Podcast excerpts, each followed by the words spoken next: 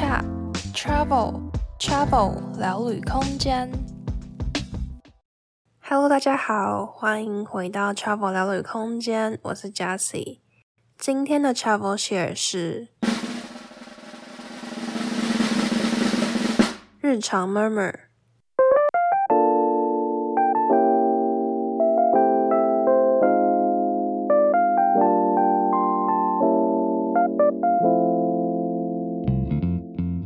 在开始之前，想先邀请大家追踪我们的 Instagram。我们的 Instagram 账号是 Travel Space，C H A V E L S P A C E。除了 Podcast 最新最及时的动态，也有欧洲景点美食的推荐和更多的故事分享。欢迎大家在 Instagram 上继续 follow Travel 聊旅空间。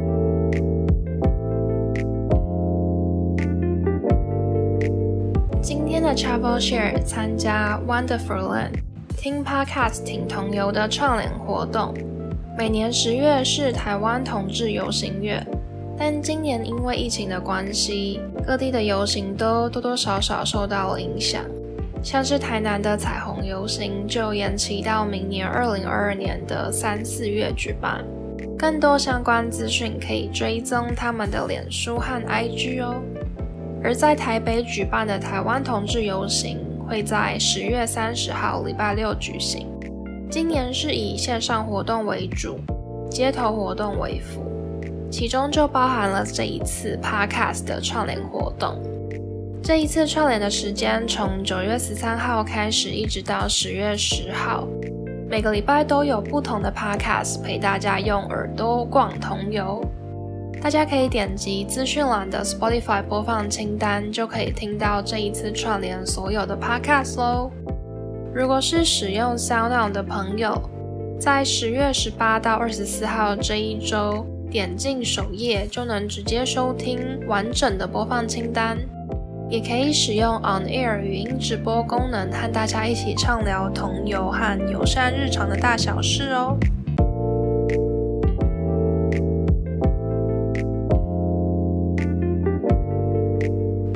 的 Travel Share 要跟大家分享的是我之前参加同志游行的经验。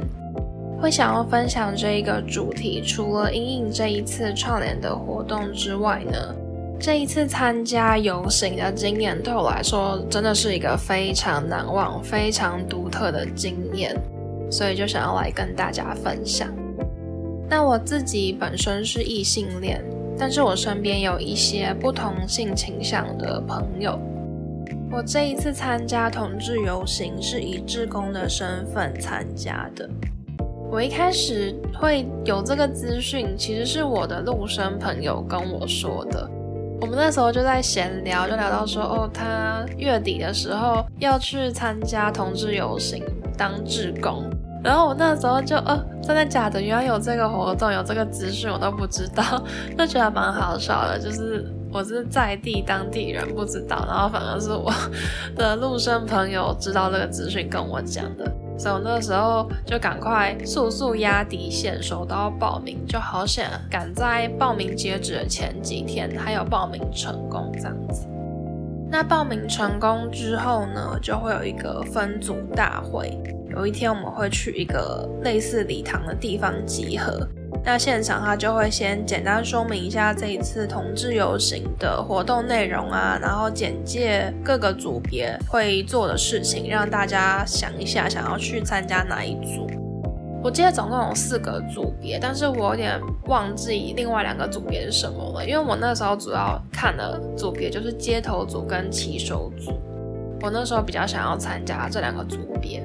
那街头组就是会有一些街头互动的活动，我们就要去执行协助这个活动的进行。那骑手组的话呢，就是会有一个彩虹大旗，它是一个非常大然后很长的一面旗帜，那就会有骑手组的志工分别这样把它举起来，然后可能在游行的过程中会有一些不同的手势啊，挥舞那个旗帜等等的这样子。我那时候主要就是看街头跟骑手这两个组别，后来我决定是想要参加街头组啦，然后也还蛮幸运的有成功选到。因为我们那时候是按照序号选的，然后我的序号没有到很前面，因为我很晚才报名嘛，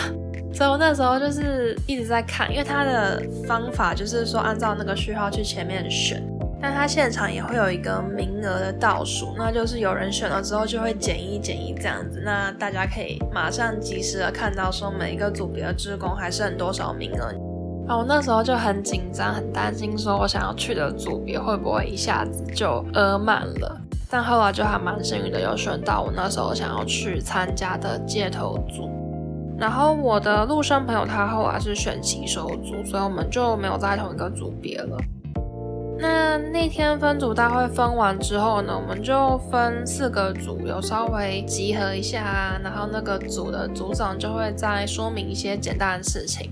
然后后来就是再分成小组，然后大家可能就。彼此分享一下，说为什么这一次会想要参加游行啊？为什么会想要来当志工等等的这样子。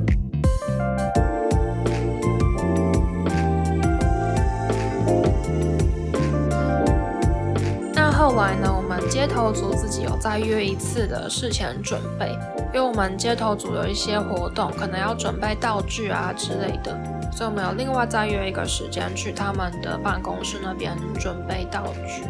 那我们街头组里面其实有在分成两个组别，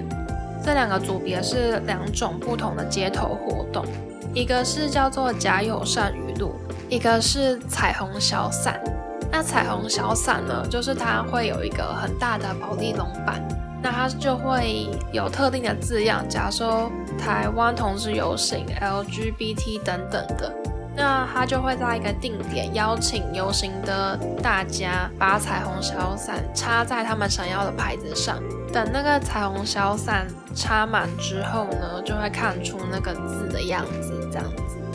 那假友善语录呢，就是我那个时候参加的组别，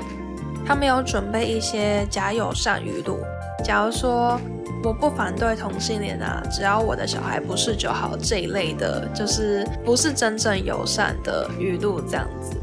然后就把这一些语录印出来，做成一个很大的板子。那我们就会安排一些志工，他们会去举这个语录的牌子，跟着游行走这样。那除了举牌手之外呢，我们还有另外一个活动，会在一个定点邀请游行经过的大家。到这一次活动的脸书活动页面打卡，那有打卡之后呢，我们就会发放给他们一个彩虹的缎带。那我那个时候分配到的工作就是这个邀请大家打卡跟发缎带的工作。那因为是在定点，所以我其实没有跟着游行走完整个路线。我就是走到一个定点之后，就在那个定点等着大家经过，就是一直看着游行各式各样的人经过，这样子也是还蛮好玩的啦。那一开始因为大家还没有走过来嘛，就比较冷清一点，然后我就比较害羞。但是后来人越来越多之后呢，我也比较放得开一点，就比较热情的邀请大家来打卡。然后我后来就觉得越喊越开心，因为我一开始其实有点害羞，有点不好意思。可是后来一喊了之后呢，大家也都很热情的回复我，都很热情的就拍照打卡上传啊，然后跟我拿丝带这样，然后可能有些人还会跟我聊天。像我还记得我中间可能有几次喊到后面就喊得有点破音了，然后那时候在旁边打卡的人就跟我说：“哎，你破音了！”我觉得超好笑的。然后我还记得有一个人跟我说，他觉得我的声音很好听。那我那时候就很受宠若惊，因为我其实以前一直觉得我的声音很难听。像有时候家庭出去旅游嘛，不是会录影嘛？那我去看那个录影的影片的时候，我都会听不下去，很想要赶快把那个声音关掉，就觉得超不好意思。我就听到自己的声音，就觉得天哪，我的声音怎么那么诡异？就会觉得很听不下去。那其实也是现在开始做 podcast，慢慢慢慢练习之后，我现在才对自己的声音比较自信，也是在慢慢练习的。所以我那时候听到人家跟我说我的声音很好听，我真的是超级受宠若惊，因为我真的不觉得我的声音好听。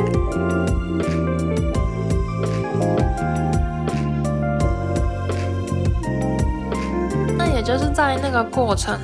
我就突然觉得，我们其实大家真的就是作为一个人而存在这个世界上，有一种哇，我就是退下了所有的标签，有一种很自在、很放松做自己的感觉，有一种我好像真的自由了，挣脱开所有束缚的感觉。那我觉得这个标签不只是性倾向这一部分而已。而是说，我们生活中其实存在着各式各样大大小小的标签，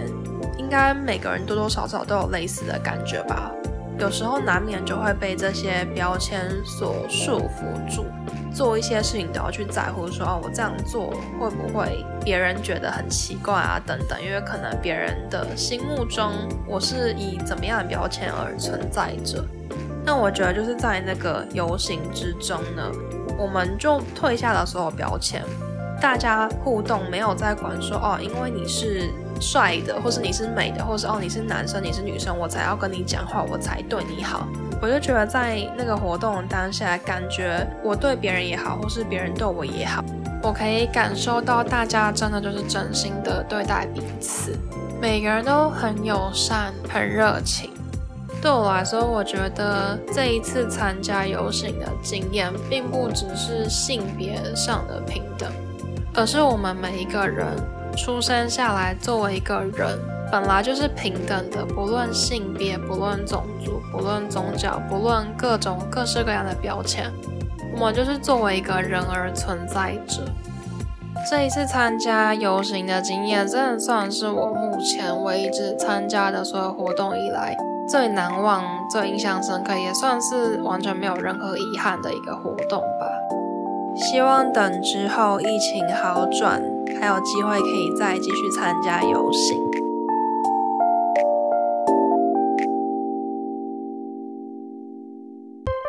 那以上就是今天的分享。如果你也曾经参加过同志游行，有什么有趣的故事，欢迎你在 Apple Podcast 上留言。或是在 Instagram 的限时动态上 tag Travel Space 和我分享，也欢迎订阅 Travel 聊旅空间，继续收听之后更多的好物推推或日常 murmur。最后，真的很谢谢你愿意花时间收听我的节目，和我一起来聊天。我们就下周再见喽，拜拜。